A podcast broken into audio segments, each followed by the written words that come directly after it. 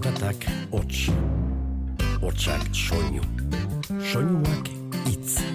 Itza, Mintza, Giltza, bizitza, jolas, solas, nola as, nola nas, ganolaz.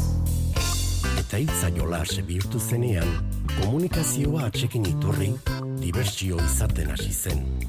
Eta bersu bilakatu zen. Itza jolas.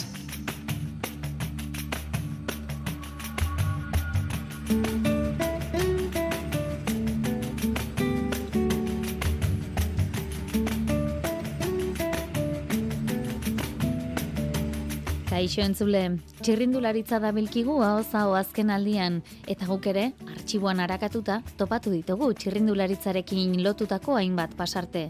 Mila bederatzion da lauro geita ama bostera, edota mila bederatzion da lauro geita ama irura egingo dugu esate baterako. Baina gaur egungo bertsoaldiak ere hautatu ditugu. Zarautzen, emakumearen etxean egindako saio batean, Luzi Egoni nortzen jakingo dugu, eta Inaxi Etxabe bertsolariari gertatutakoak eta ondorengoak ere bilduko dizkitzu dugu. Guk bertsoak irratien eskaintzen ditugu, baina telebistaz ondo dakizue hitzetik hortzera izan ohi dela bertsoak ekartzen dizkitzuena. Datorren denboraldia noiz hasiko zain, Eider Perezekin egin dugu hitzordua, bost urtez hitzetik hortzerako aurkezle izan denak agur esan baitio saioari. Ea aurreratzen digun noren ardura izango den hemendik aurrera, plazetako bertsoak pantailara eramatea. Eta jakin nahi alduzue gure bederatzikoak zein bide jarraituko duen, erronkaritik goierrira eta handik Wyomindik pasaz gorritira iritsi zen bederatzikoa, Mikaela egoiko etxearen bederatzikoa jasoko dugu gaur. Hasiko algara, bertsoak entzuten?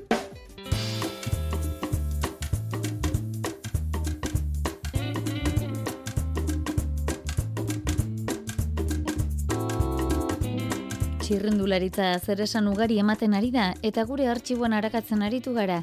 Mila bederatzion da geita amairura egingo dugu asteko atzera. Andoni Gaina eta Angel Mari Peñagarikano entzungo ditugu asteasuko plazako saioan. Nikola Zeberiok jarri zien gaia. Zaletuaren eta agintariaren artean ze pasako ote da? Deno dakizu, eh? Peña, txirritu zale porrokatua dela.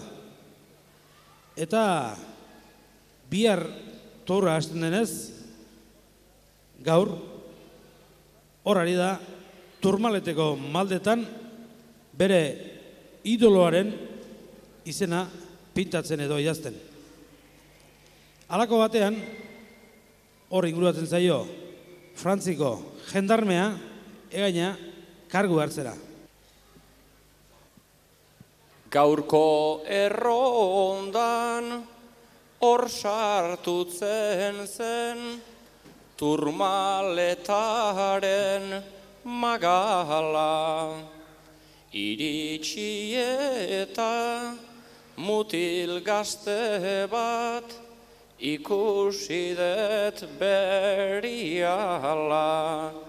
Espraiarekin harrapatu dut ulala eta ulala ez aldakizu mutiko hori erdi pekatu adala.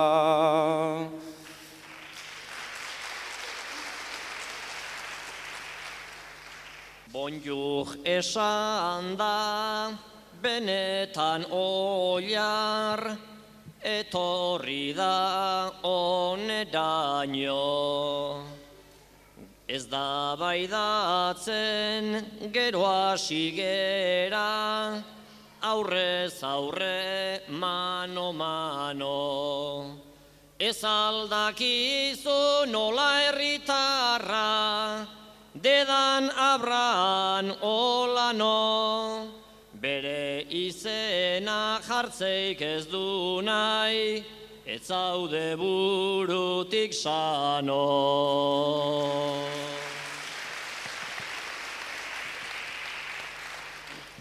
Gaiztakerian ari zan bera, ta jendarmeak ikusi. Barkatu baina kamio ontan, gugeu gaituzu nagusi. iruditzen zait otografian, ez asko ez di, hola no jarri dezakezu hor, baina atxeta guzi.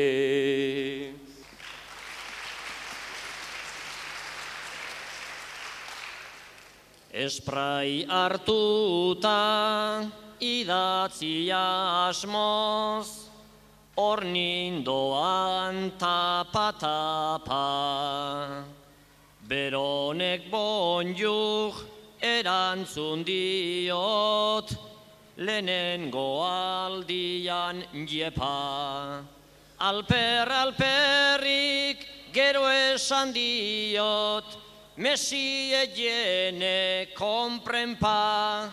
Ogirik ez alde dan erosten honek ulertu diteta.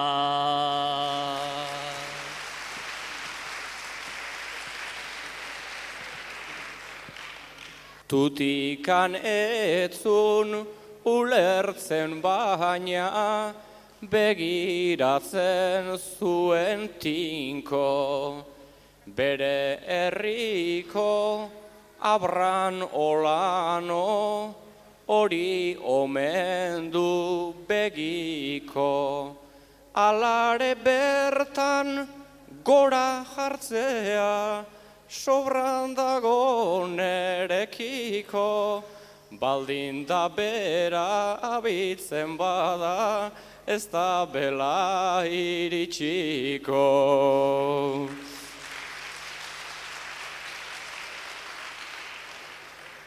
Ondo badakit nik turmalet hau, ez da la oso biguna.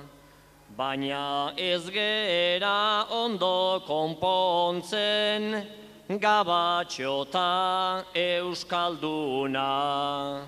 Bonjour ta merci eta tour de France, zesaten dezu laguna, arrebaren bat bai aldaukazu, maialen izena duna.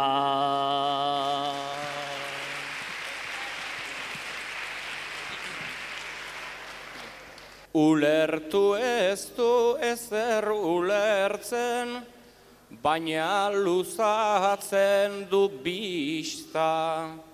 Arrebarikan ez dut bat ere, hortan egin du irrista. Ta hau papeina hor pintatu du, azer nolako artista, nik dakidanez tipe jori, ez da inungo ziklista.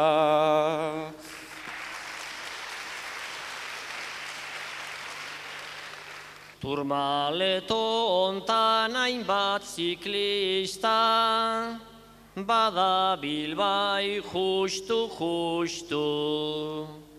Ta hemen zerbait irakurri du, ta bere ala zapustu.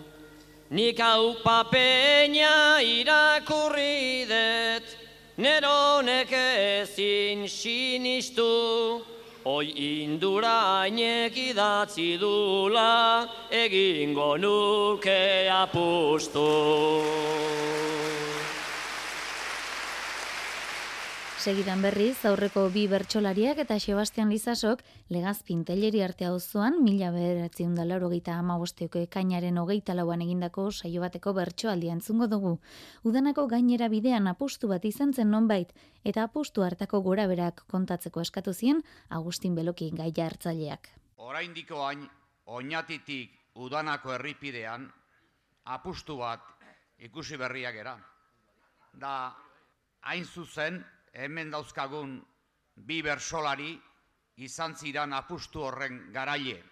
Baino, Sebastian Lizasok, karrerako medikuak, hor analizisaren araberan, bietako batek positibo eman duela ikusi du. Eta gaur hemen eskatuko die, bigarren analisis bat egiteko. Beraz, etorri, peina, egaina eta lizaso. Aber zein den positibo eman duena eta bigarren analisis hortan azalduko da, norbait pekatari azalduko da noski. Aldiz aurretik ere, banedukan kezka, norrote erruduna, hasi naiz galdezka, berriz pixa egiteko, deportistak presta, positibo ematea, positibo ez da, positibo ematea, positibo ez da. Ofizio gogorra, txirrindularitza, nikanen zuten nuen, ikusleen hitza, egaina barearen, parean zabiltza, azkarroi joko nun dopatu banintza, azkarroi joko nun dopatu banintza. Begira andra gizon, neska eta mutil, ta gure txapelduna, hain zegoen debil, hartuzun aspirina, ta gero termargil, Antonio Tramposoa gezurretan abil, Antonio Tramposoa gezurretan abil. Sarri frakasatzen du gizon amestiak, ta ondorenak gero, ez zidan estiak, lan gutxi eman zidan, drogak bere istiak, batek testosterona, alkola bestiak, batek testosterona, alkola bestiak. Ni golfoa naiz baina, medikuntzan fina, akusazio hori, etzen atsegina, orko termogina eta hango aspirina, bakarra da izenak ondo dakizkina, bakarra da izenak ondo dakizkina. Amar analgilesa, hogei aspirina, Antonio Tramposoa, zuetzera fina, ta hori gutxi balitz, bi anfetamina, gaztata ardoa da nere vitamina, gaztata ardoa da nere vitamina. Aizu txorak eritik, badegu nahikoa, ta erabakiko det, nik orain kakoa. Orduan drogatu zan, txotxolo plakoa, ta beste honen droga, bizi guztikoa, ta beste honen droga, bizi guztikoa. Nik onartzen dut droga, dudala alkola, pentsatzen dut peinau, hartuta dagola, haos fuerte hau ez nun, espero inola, drogatuta bakarrik kantaleikekola, drogatuta bakarrik kantaleikekola. Honek zikindu zitun bizikletan galtzak, niain aula nengola, iruditzen altzak, ta orain harritu du nere mingain dantzak, fuerte kanta nahi badek anisa edantzak, fuerte kanta nahi badek, anisa edantzak.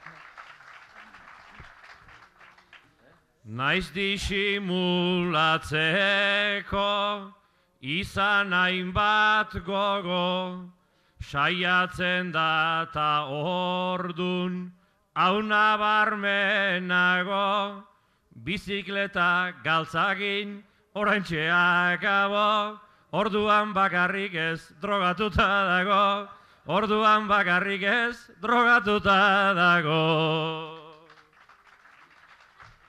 Txampaina eraten du, honek barra barra, sarri ezpain ertzetan, zerbezan aparra, hemen Sebastianek dauka zoritxarra, kotxe zilotzekore drogatu beharra, kotxe zilotzekore drogatu beharra. Apustua etzan izan, horren aldre besa, eta ez dakienak, orain jakin beza, andonik esan duna, hartuzun zerbeza, drogatu zan bakarra, izan zan jueza, drogatu zan bakarra, izan zan jueza.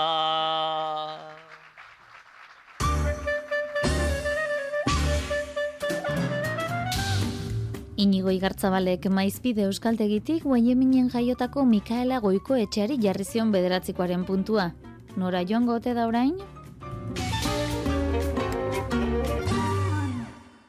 Guaio minda gorritin, urruti ez dauden. Biotzean baitiraia mugakide, Rock Springsen jaio baina hemengo biozkide, Aspaldiko oiturak baita nobedade, haien adibide, zuena zen gure diasporan ere, urruti alere, guere euskal munduan sartuta gaude, guere euskal munduan sartuta gaude. Barnetegiko irakasle batek jarri zidan puntua, eta orain Todor azurtzari jarriko diot. Todor donostiarra da berez, baina orain boizin bizi da, eta nire aitarekin batera lan handia egin du e, bersolaritzari arnaza berri bat emateko estatu batuetan. Todorrek bertso klaseak ematen ditu, hainbat emanalditan parte hartu du, eta hori segatik puntu hau jarriko diot. Arnaza berri eman bertsolaritzari. Urrengoan espero dugu Todorra Zurtzaren bederatzikoa boisetik bertatik.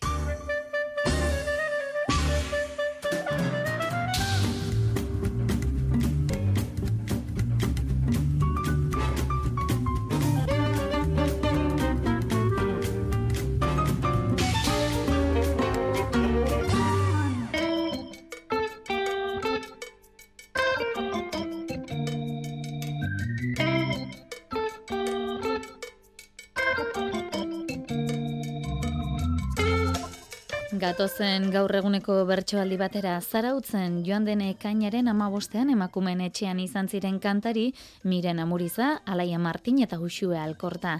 Amaia agirre izan zen gai hartzaile. Emakumen etxean izaki Luzia Goñi nortzen kontatu zuen amaiak eta ostean egin ziren bertsolari galdera etorkizuna zer nolakoa irudikatzen ote zuten. Luzia Goñi, Nafarroako aizarotzen jaio zen mila beratzireun eta hogeita sortzian eta duela hiru urte hiltzen. Gazte zelarik, Gipuzkoara etorri zen lanera, zerbitzari hasieran eta hainbat jatetxetan sukaldari gero. Hemen Gipuzkoan ezkondu zen eta semealabak txikiak zirela iruñara joan zen senarra bertan utzita. Nafarroako eta Gipuzkoako hainbat tokitan bizi eta gero, berezko estiloa zuen talogilea izateaz gain, herriz herri ibiltzen zen taloak saltzen ezezik kantuan ere. Gaztetatik izan zen bertxotarako gai zaletasun izugarria zuelako, alargundu zelarik hasi zen e, bertxogintzan eta eunka bertso idazteko zaletasuna areagotzen. Bere garaiko emakume gehien gehienen antzera, plaza publikoan jarduteko aukerarik ez zuen izan.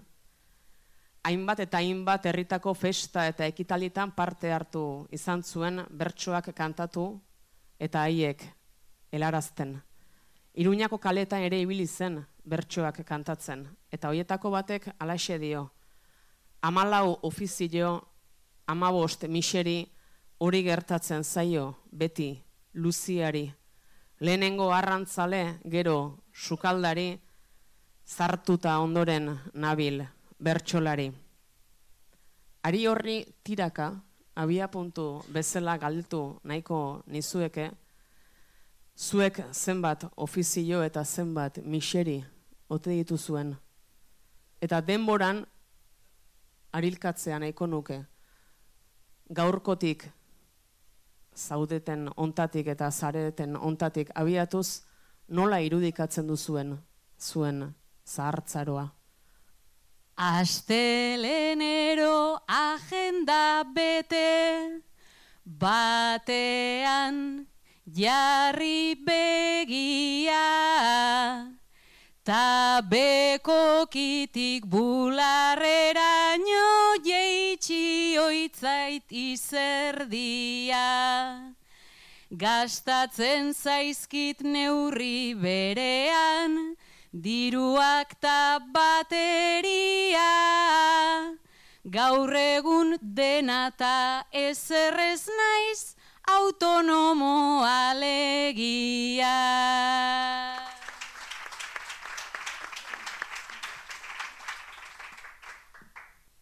Superwomana izan nahi nuke, Erdi jainkosa jainkoa,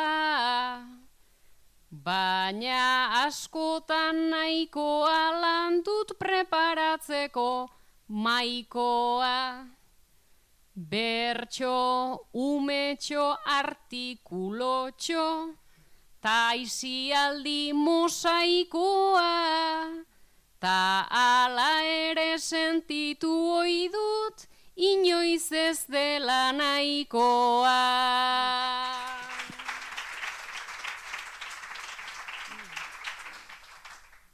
Nik dirurikan ez dut lortzen ta esan behar dut egia. Bileratikan bilera joan, zait nahi bizitza erdia. Eta tartean saio txikin bat izaten dut eskegia. Denborarikan ez izatea hori dut nik miseria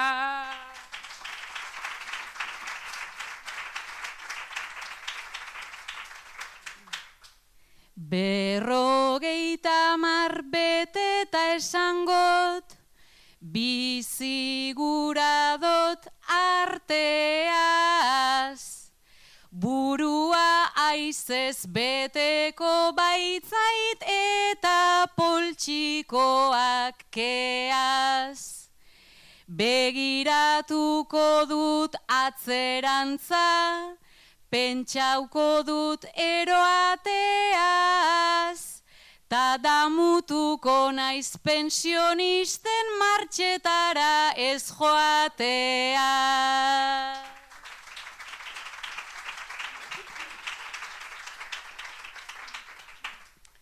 Libreago bizi nahi dut eta ez maiegu ez aldare. Bi ume handi haunditu izan ta ez izan euren jabe. Aizi aldia izan ta egun besteekin parez pare, eta denbora galdu nahi nuke errudun sentitu gabe.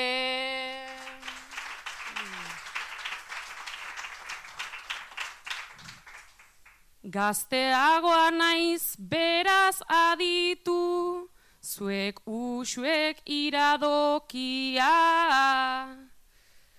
Lehenik ta behin eraiki nahi dut bizitzan nire tokia. Hauek miseria dela diote, baina ez alda egokia hauen bizitza estresantea baita nire utopia.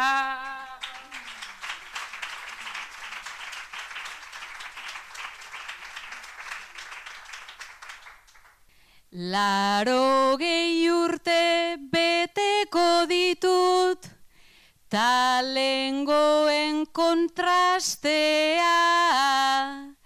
Izan daiteke plazara irten eta bertxotan astea. Libre izango da sujetadorak, jantztea edo ez jantztea. Ta justifikatuta egongo da azken puntuak astea.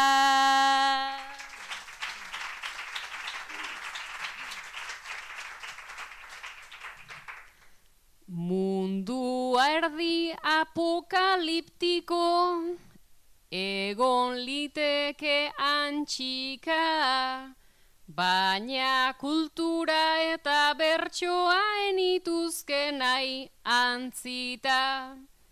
Nik ere miren tauxu erekin, kantuz egin nahi dut zita. Eta barre beldur gabe eginten aleidi bat jantzita.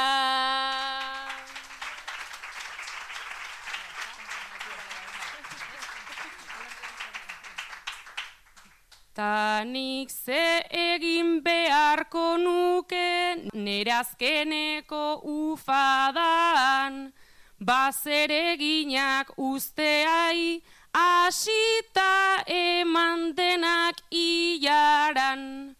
Denbora ezaia da ez dugu, eukiko bizitzan traban, eta agian amaituko dut emakumen batukada.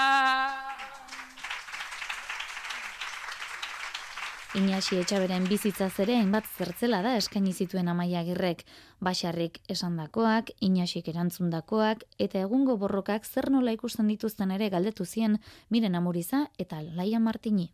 Gizonezko bat ustez jantzia, jakintza handikua, jende aurrean oso mirestua, bertsoari txapelduna, emakumen mangandik hau bizarri gabe, izketan, burura etorretako guztia paperera ekarriz.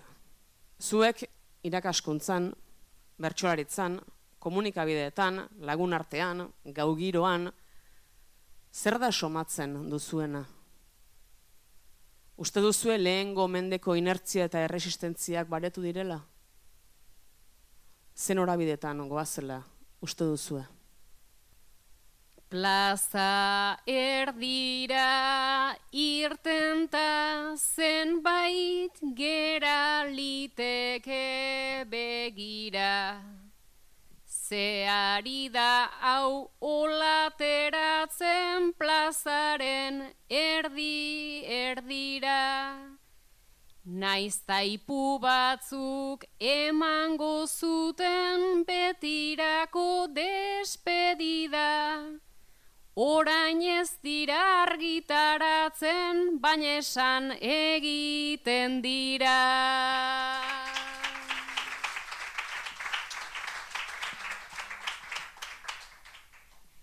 Entzuten dugu makinatxo bat uste eta iritzi legedun eta erantzun eskero askori buruak eiten die bum.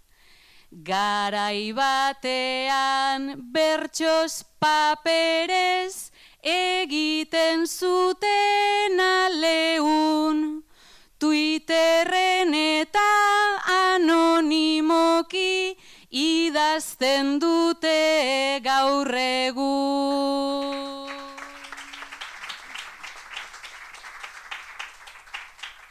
Twitterrena da adibide bat oiarrenen elitea. Plaza hartzea ez da une bat betikoa eta simplea. Zerbait aldatu da naiz aldatu ez den norden agintea.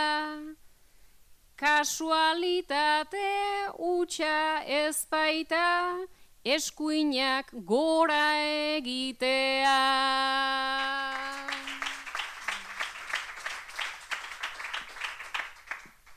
Makinatxo bat gauzari dira bertsoaren bazterrotan. Gertatzen naizta dendenak ezin ditugun ekarri sokan. Nola inasiri bertso paperok idatzi berri berotan, zenbat basarrik ez digut esan, ze honak garen bertzotan.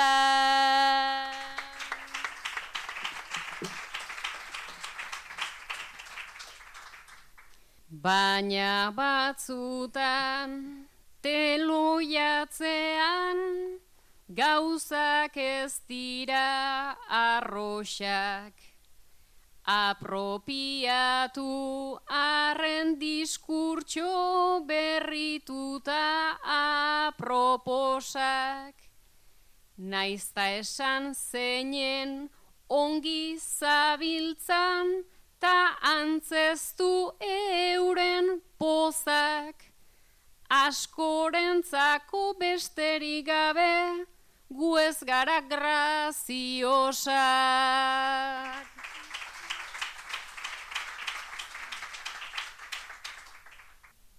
Imaginatzen dugu baserri bere gizonean adi. Barberiara joanta esertzen horren kulto horren handi. Bizarginari ondo idatzidik esan zion horren argi. Jakin nahi nukenik bizarginak zerantzun zion berari.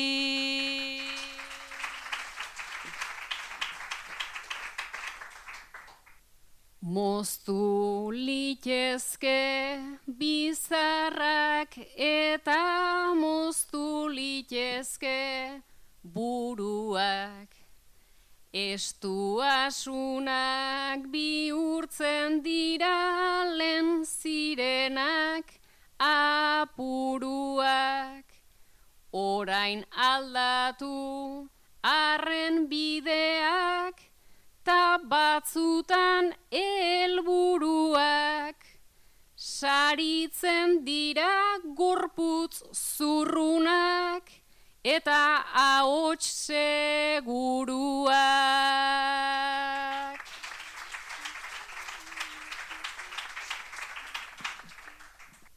Ezkara sortu plazan sartuta isilik munduratzeko.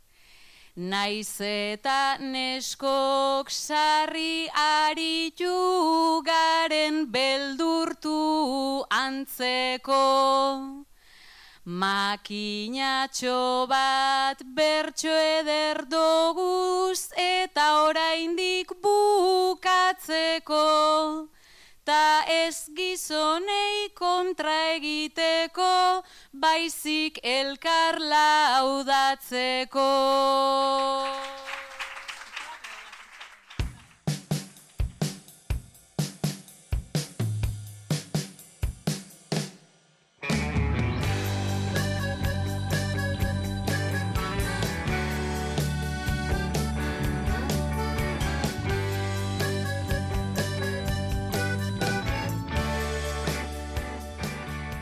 Eider Perez Arratsaldeon eta ongi etorri hitzaiola saiora. Eskerrik asko. Irratian bai baina faktorian entzun izan zaitugu azken aldian. Gaur ordea hitzetik hortzera saioa hitz egiteko, ba gure tartera ekarri nahi izan zaitugu. Zer modu zaude? Ba, ongi ongi nago. Hogeita amairu garren denboraldia izan du hitzetik hortzerak, 2008 bi hogeita iru artekoa. Zuk zen ba denboraldi egin dituzu aurkezle? Egon naiz bost. Bost. Bost, 2008an hasi nintzen eta urtengo martxoan bukatu dut. Atzera begiratuta, zenolako esperientzia izan dela esango zenuke? Ba, oso ona. Asko ikasi dut, e, txantxetan esaten dut karrera gehi masterra egin dudala, ez bost urteetan, baina egia esan, bai izan da benetako irakaspen bat, bai, bueno, jardunean bertan, eta bai bertso munduan, eta bai nire lan taldearekin, eta atzera begirako oso sentsazio ona daukat. Mhm. E, asierako edizioetan hor ikusi zintugun eskulanetan, nolabaiteko mural handi bat osatzen, azkenekoetan berriz, ba, protagonista bat hartu, eta arekin solasean, ura izan da saioko ardatza, formatu aldaketa horiekin nola moldatu zara? Ongi, hasieran ni esku lantzalean, ez? Hasieran txakurgorriak ekin hasi ginenean, e, hasi ginen eskulanetan hor justo, bueno, ofa hotxak zuen momentuan eta horrela, nahiz da elkarrizketa txiki batzuk egiten genitun, eta hor oso gustora aritu nintzen, kamerentzako, lantalde osoarentzako ere zerbait berria zen, azkenean, e, ba hori, zen hitz egitea bertxari buruz, baina gero ere, denbora guztian, ba, zukeran bezala, atzekaldean genukan hor panel bat osatu beharra, kolax moduko batekin, eta, bueno, farrin genuen behintzatze denbora asko pasatzen genuen bertxozal elkarteko ganbaran, gauza horiek prestatzen, eta, bueno, tarteka moldatzen nintzen ongi, eta beste batzutan beti neukan e, marine edo malen, txakurgorriak kekokideak, eta beraiek laguntzen zidaten ere. E, hitzetik hortzera saioa aurkezten e, aritzen, tokatu izan zaizu, ba, jarraitzea saio ezberdinak, mota ezberdinetako saioak, txapelketa nagusia esate baterako, lurraldekako zenbait ere bai, e, zenolako lana izaten da horrelakoetan, e, zerbait berezia dagoenetan? Ba, egia esan lan talde osoa beti ibili gara eta beraiek ari dira batetik bestera eta hori herritako asteburutako saio txikietan ere joan gara, orduan, da, olako dimensio txiki batetik dimensio ikaragarri handi batera pasatzera, ez? Eta elkarrizketek ere ez dute ba, indar berdina, edo bintzat ez daukazu gorputz berdina, eta hori bizitzea gainera barrutik, ez, e, lantaldaren parte izan da, el, bertxozal elkarteko lanpartearen talde izan da, ba, beste emozio batetik bizitzera eramaten zaitu. Eta, bueno, egia da, bari, elkarrizketak ez dira berdinak, azkenan, zu ere, eta bertxozale bezala ere emozio bat daukaz, orduan, elkarrizketa egiterako garaian, ez da berdina igande arratsaldez, ez? Herri batean, elkarrizketa bat egiten zaudela, lasai, ez? Zure aldarte, momentuko aldartearekin, edo bat batean, ez dakit norkira bazi dula, pozik zaude, giroak eramaten zaitza, momentuan elkarrizketa bat iten inbar dezu. Eta e, kameretak batek aritzeko txantxetan ere esaten zian, eider, e, aldartea ja, eske, oza, esan ez, ez pixkat dimensioak, e, hori esan zian lasai esan ez bezala, ez? Bala, Momentuak ez zaizala, ez zaizala eraman, ez da? Hori da, sofan ikusiko dut, eta azkenean, ba, bueno, ez dakit, transparentzia hortatik edo, ba, bai ikustetena diferentea dena saio guzti horietatik da momentuko emozioa dozen bertxozalek bizi ezakena eta gero pues, lanerako ba ere ez e, eukitzeko pose hori. Eta gainera e, horrelako saioetan izango da saioa amaitu, bertsoaldiak berehala aukeratu eta, ez? E, ordu gutxiren buruan saioa prestatu behar hori ere bizi izan duzu, eh? Bai, eta batez ere, ba hori, e, lan aritz gaizka azken urtean, bueno, nire amirari ere ibili dira hor, E, karo, bezperan gertatzen dira gauzak, eta urrengo gunean eman behar dira, ba, larun bat batetik igande batera esaterako, eta ordan gau pasa itzelak indakoak daude eta gaude.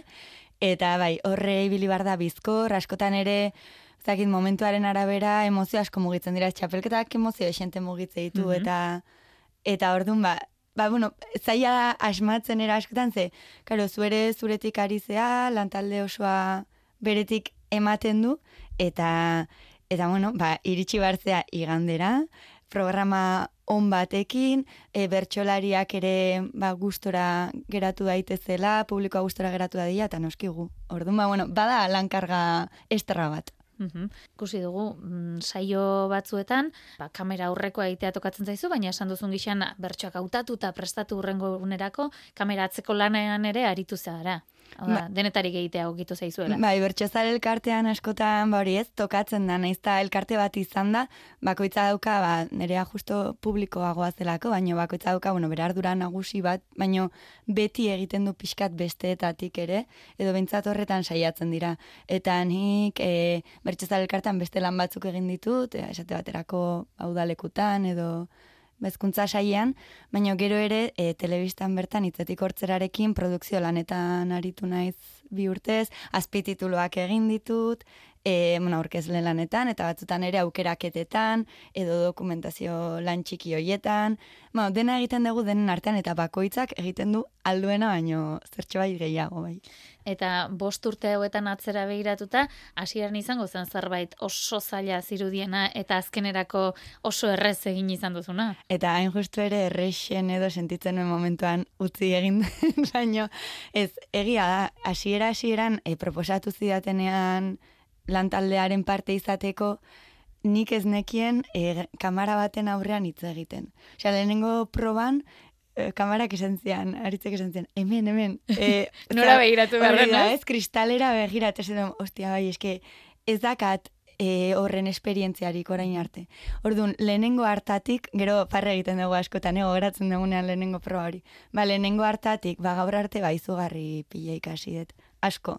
Eta gero ere bauki ditut nire momentuak, ez, azkenean gauza batzutan ere, za, errexaz gaudo dituta gura aurpegia ikustera edo gura hotxa ikustera, pentsatzen dut lan honetan aritu diren askori gertatuko zitzaiela. Baina, ba hori, ba, bost urte igarota, ikasi dezu asko, bai zure lanetik, bai ikustezu besteek ere zelana egiten duten, atzean zer dagon, ba hori ez, e, lehen aipatu ditugu gau pasa horiek. Bueno, ba, programak ere montatu behar dira, e, antolatu dira, ez dakit, amar mila xeetasun daude, eta orduan... Askotan ikusten edo pentsatzen ez direnak ere, ez? E, bai, askotan, ba, bueno, e, atzean, ni adiez hitz egiten nagon bitartean kamera aurrean, bai elkarrezketatuarekin edo gabe, atzean jendea gago, eta, ba, bueno, ba, nire lana ez da hor bukatzen, osea, nima, ba, nera bai, baino programarena ez, eta beti jarraitu behar da, orduan, ba, hori, ba, bai asko ikasi dut, eta niretzako izan da, pf, ezakit, osea, e, bost urtetan gehien ikasieten arlo bat, Mhm. Esan duzu, e, errexena egiten zaizun garaian uztea erabaki duzu. Zure erabakia izan da, beste etapa bat astera zoazelako.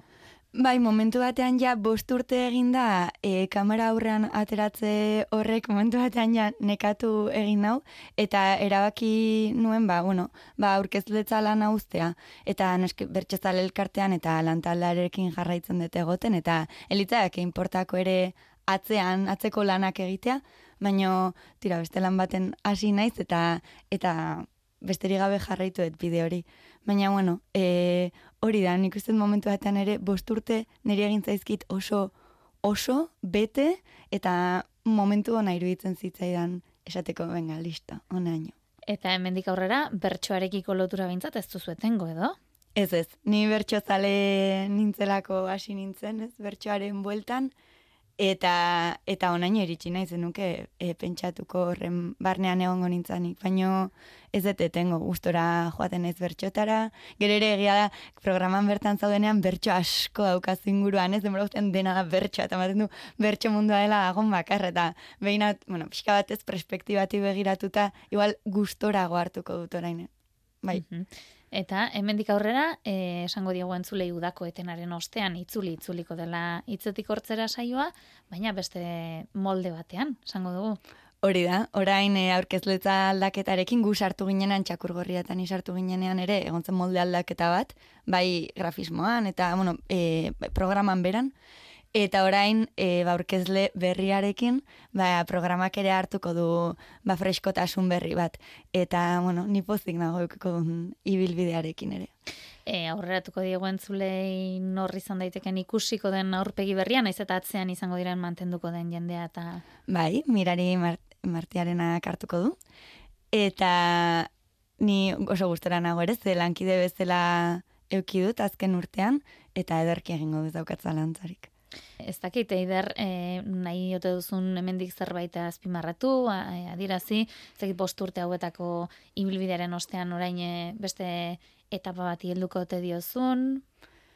Ba, esango nuke, azpimarratu nahi nuke mugimendu guzti honetan, bertsoak dakarren sare erraldoi honetan, nik eukidetela aukera, eta honekin esan nahi dut bertsoak zer mugitzen den dela, ezagutzea herri pila bat Euskal Herrian barrena, ezagutzea jende asko, sare handia dago, eta lan izugarri handia dago, belaunaldi berriak ere oso fuerte datoz, eta hori posteko zerbait da. Eta usteet, dagola hor mugimendu bat besteleko askotan, nik bintzat ikusi ezin dudana, osea bai sentitzen dut oso propioa dena, eta, eta bueno, opa diot onena, zentzu horretan, bertso munduari. Itzetik hortzeraren bidez ikusi dugu ezta, belaunaldi aldaketa hori ere badatorrela, ba, holtzari begiratzeko edo holtzatik begiratzeko moduak ere aldatzen hasiak direla, beraz, gizarte aldatzen doan einean, bertso mundu ere aldatzen doala. Bai. da, ezta? Hori beti esaten da ez, bertsoaren ekosistema aldatzen dela gizartearekin batera, eta era bat ados nago, esaldi horrekin, eta izan da dila horrela, bestela museoko pieza bihurtzeko arriskoan dago, baina printzipioz ez dut horren zantzurik ikusten. Esan diguzu, e, txakur gorriarekin eskulanetan eta aritu izan zarela eta gustoko duzula hori, baina zuk e, poemak ere gustura e, idazten dituzu, poema zalea bazara, eta bakarrizketetan ere sumatu zaitugu e, idoia torregara irekin, beraz, e, zure afizio guztiak uztartzeko modu ere izan daitzetik hortzera, ezta? Bai, ekuirtasun kreatibo horretan, bai, e, hasieran gainera elkarrizketak baziren nahiko, ez, e, ba, tono serioago batetik eta azken urtean txapelketarekin egin zen apostu ba, umorea sartzeko eta horretan idoiarekin aritu ginen oso ondo pasatzen genuen. Gainera txapelketan e, karo, saioa bukatu, euskal nuntzen, ez, saio hori, orduan, buelta, e, grabazio lekura, estudioa daukagun lekura, eta buelta hortan, ba, gaueko ama bitan, ama biak eta zerbait, azten ginen esketxori grabatzen.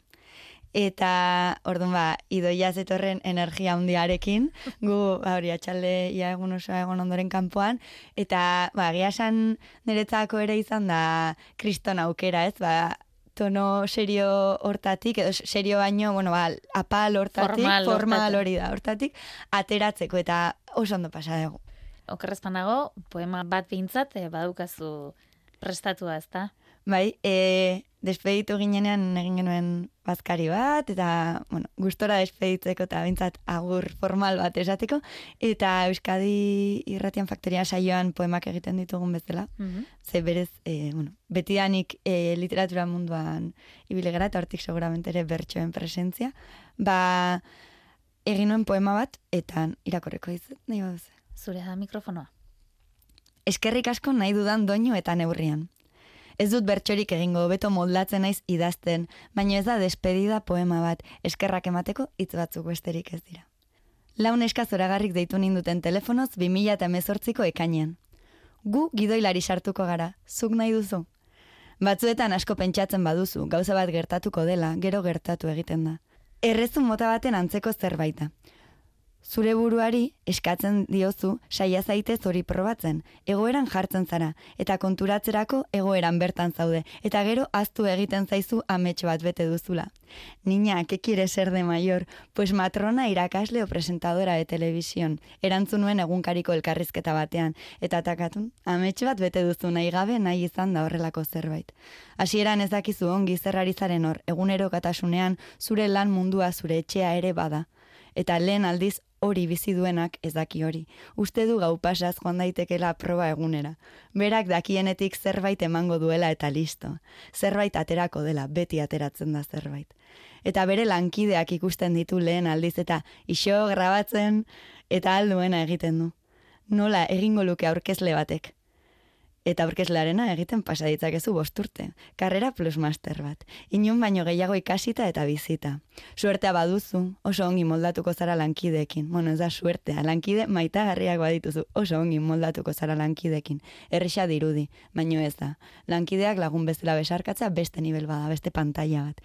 Beti maite izan ditut bertsoak, baina sortziko txikia ongi zer den amazazpi urterekin enteratu nintzen literatura sariketa batzuk irabazi ditut herrimatzen ez duten bertsoekin, hori egia da. Orain badakizkit igaran egun batez eta iragan egun batez doinuak bereizten. Badakit emakume bertsolarien genealogia. Badakit nun dauden izpura eta gatika. Eta badakit nun dauden Euskal Herriko eguneko menu merke eta onak, herrietako txokoak. Herrietako jendea, errepide guztiak ikasi ditut lehen grabazioetan kotxez, ia ez nuen autopista eta nazionala bere izen, orain bai, badakit. Badakit Black Magic eta plano zenitala eta pantailari temperatura mila eta piko jartzen zaiola. Eta ofetan mikroa pixka bat gehiago geisteko, bestela pop egiten du. Eta badakit, elkarte baten barruko funtzio batzuk egiten badakit ikasi dut umoreak gauza asko sendatzen dituela. Orain badakit nire perfila, nire hotxa eta nire keinu batzuk nolakoak diren. Badakit eskaleta bat nola egituratzen den. Badakizkit unida alabesaren kanta denak. Badakit bertako arropa egiten dutenen jantziak jantzi nahi ditu dala. Eskerrik asko biziki, marka. Kanta berri pila bat ezagutu ditut kotxeko bidaietan. Zerbeza marka guztiak probatu ditut. Jende askorekin egin dut topo. Sentitu naiz parte. Badakit suerte du naizan naizela horren beste anekdota ditu dalako. Barre asko egin dudalako. Asko ikasi dudalako. Eskerrik asko luze bat. Laster arte dakit txalo sorta bat edo jarri beharko genuken, edo txalo egin behar dizugun, baina zora garria, poema hori.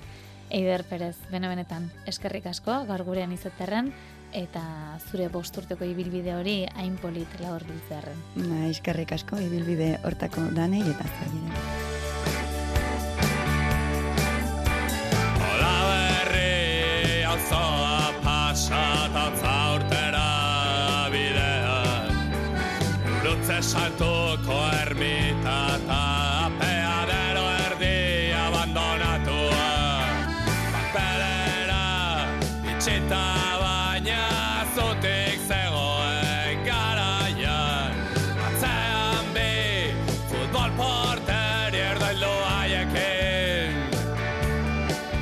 Honen bestez bagoaz, Julen San Martin jaritu da gaur teknika eta realizazio lanetan. Urren arte, ondo izan eta zaindu.